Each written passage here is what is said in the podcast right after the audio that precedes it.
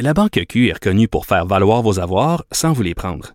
Mais quand vous pensez à votre premier compte bancaire, tu sais, dans le temps à l'école, vous faisiez vos dépôts avec vos scènes dans la petite enveloppe. Hmm, C'était bien beau. Mais avec le temps, ce vieux compte-là vous a coûté des milliers de dollars en frais, puis vous ne faites pas une scène d'intérêt. Avec la Banque Q, vous obtenez des intérêts élevés et aucun frais sur vos services bancaires courants. Autrement dit, ça fait pas mal plus de scènes dans votre enveloppe, ça. Banque Q. Faites valoir vos avoirs. Visitez banqueq.ca pour en savoir plus. Pendant que votre attention est centrée sur cette voix qui vous parle ici, ou encore là, tout près ici, très loin là-bas, ou même très, très loin. Celle de Desjardins Entreprises est centrée sur plus de 400 000 entreprises partout autour de vous. Depuis plus de 120 ans, nos équipes dédiées accompagnent les entrepreneurs d'ici à chaque étape pour qu'ils puissent rester centrés sur ce qui compte, la croissance de leur entreprise. Ben oui, on le sait. Martineau, ça n'a pas de bon sens comme il est bon. Vous écoutez Martineau. Cube Radio. Alors, on est presque venu à bout du virus. la pandémie, bientôt, euh, je l'espère, ça sera derrière nous. Et là, il y a des gens qui disent, le prochain gros défi, bien sûr, si on oublie la guerre en Ukraine, qui est un Christi de gros défi, on ne sait pas comment ça va se terminer. Mais il y a des gens qui disent, si on était solidaires pour lutter contre une pandémie mondiale, on serait capable aussi de lutter contre les réchauffements, euh, les réchauffements, en fait, les changements climatiques. Euh, Isabelle Melançon, vous connaissez bien, députée de Verdun, porte-parole pour l'opposition officielle en matière d'environnement, a publié une lettre dans la section Faites la différence du journal où elle dit que le gouvernement du Québec doit faire plus sans tarder pour lutter contre les changements climatiques. Elle est avec nous. Bonjour, Madame Isabelle Melançon. Bonjour, Monsieur Martineau. C'est vrai que c'est pas, c'est pas, mettons, le forté de la CAC, l'environnement, là, puis la, la- la protection de l'environnement, mettons. Là. Ils ont d'autres euh, chats à fouetter, on dirait. Ben, euh, vous avez raison de dire que ça, ça a toujours été l'angle mort de la CAC, euh, l'environnement. Et euh, malheureusement, durant les quatre dernières années, parce que ils se disent encore un nouveau gouvernement, mais tu sais, ça fait quand même quatre ans qu'ils sont là. euh, ce qu'on a vu, c'est que c'est l'économie avant tout. Puis je me malheureusement, j'ai trouvé, je crois, la vraie formule. Je pense que le vrai ministre de l'Environnement, il s'appelle Pierre Fitzgibbon. C'est toujours l'industrie actuellement qui gagne sur l'environnement. On en a plein de preuves actuellement. Là. Je parle à l'intérieur de la lettre ouverte, justement. euh, il y a une décision qui a été rendue là cette semaine. Il y a un décret qui a été signé là où malheureusement on autorise maintenant le stockage de résidus miniers dans des lacs au Québec. Moi, j'ai jamais vu ça. Euh, c'est un un précédent qui va être hyper dangereux.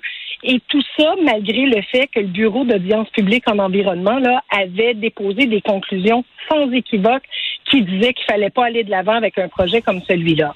Euh, je peux vous parler du tunnel Kakis à 10 milliards. Tu sais, quand, quand le ministre de l'Environnement nous dit que ça va être écologique de creuser un tunnel dans le fleuve, là, moi, j'ai des petites réserves. Hein. Vous, vous, vous me voyez venir un peu.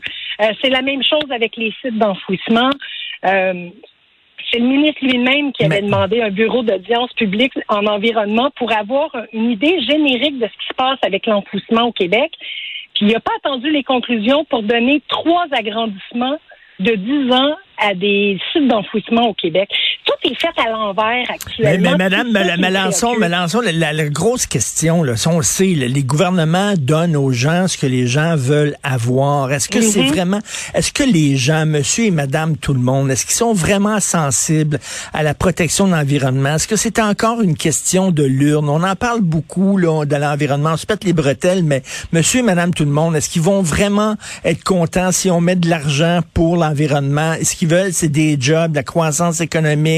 Sont écœurés d'attendre dans leur auto euh, quand il y a des congestions. Euh, vous en pensez quoi? Ben, je vais vous parler de Verdun que vous connaissez bien. Oh. Hein? On, on va parler de Verdun quelques secondes. Moi, je suis députée de Verdun. Moi, je peux vous dire là qu'à tous les jours, je m'en fais parler à Verdun. Et là, je m'en vais. Je suis, euh, je suis sur la route euh, actuellement en direction de la Mauricie, où je m'en vais rencontrer des groupes. Euh, puis pas juste des groupes de pression, là, différents groupes qui nous disent qu'on doit en faire plus pour l'environnement. Puis, vous savez quoi? Il faut arrêter de dire que c'est l'environnement contre l'économie. Moi, je pense qu'on peut faire les deux ensemble. Il faut bien sûr se baser sur la science. Tu sais, c'est pas normal que le ministre Charette nous donne l'idée de vouloir augmenter des seuils de nickel dans l'air actuellement. C'est pas sa job.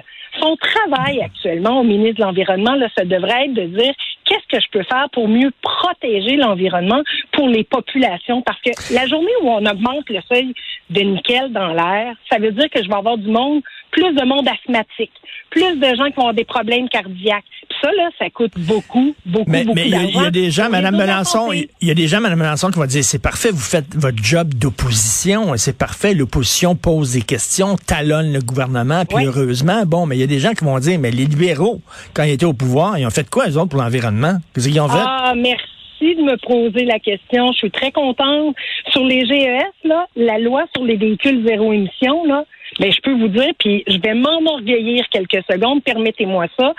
C'est moi qui ai mis les règlements en place. Puis tout le monde riait de moi en 2017 quand je disais qu'on était pour avoir 100 000 véhicules sur la route en 2020 et des véhicules électriques. Puis savez-vous quoi, M. Martineau? On y est arrivé. Mais ça, ça prend de la volonté politique pour y arriver.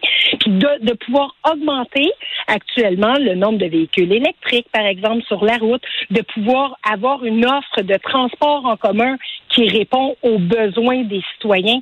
Ça aussi, c'est des applications qui doivent se faire dans un temps puis pas, pas en train de dire, oui, on va faire ça en, 30, en 34, puis en 30, 2034, 2035, parce que c'est ça que fait la CAQ depuis qu'ils sont là. Ils vont nous dire, oh, regardez, j'ai fait une loi, j'ai fait un règlement, mais toutes les mises en application se font à partir de 2024, 2025. On n'a plus le temps d'attendre. Il faut passer en action immédiatement.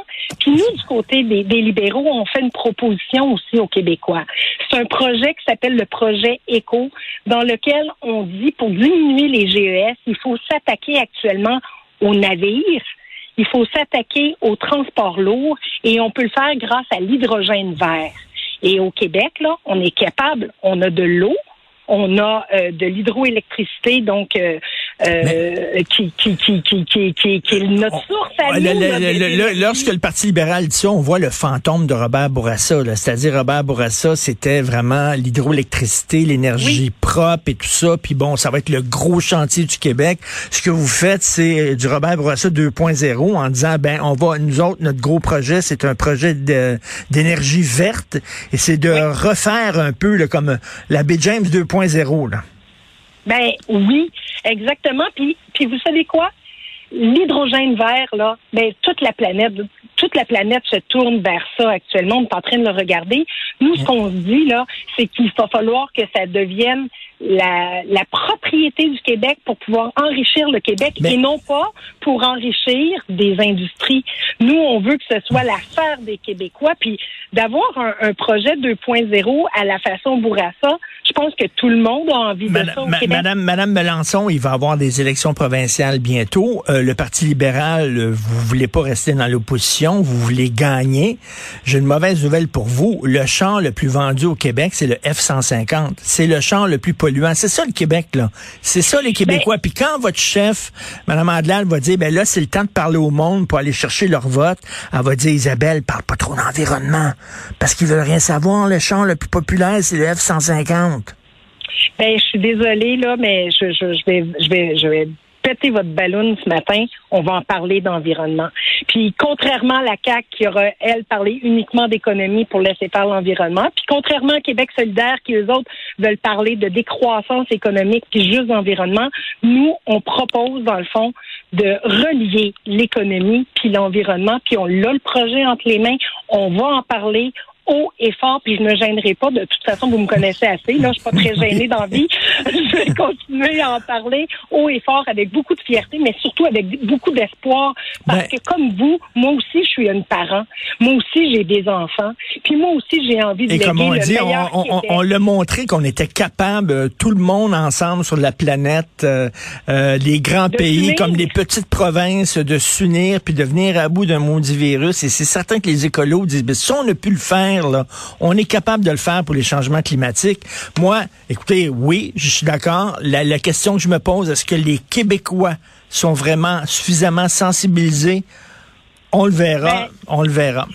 On le verra Merci. à la prochaine campagne, Oui. mais euh, savez-vous quoi? Je pense que c'est en en parlant qu'on va justement faire réaliser à tout le monde, à ceux qui n'ont pas encore réalisé l'urgence d'agir, là, qu'il faut agir maintenant. Puis en agissant, ben, on sauve des coûts aux Québécois. Madame Melançon, Isabelle Melançon, saluez mes amis de Verdun et on se croisera peut-être cet été à la plage de Verdun, tiens, qui est très belle, qui est très jolie. Merci, Madame Isabelle Melançon.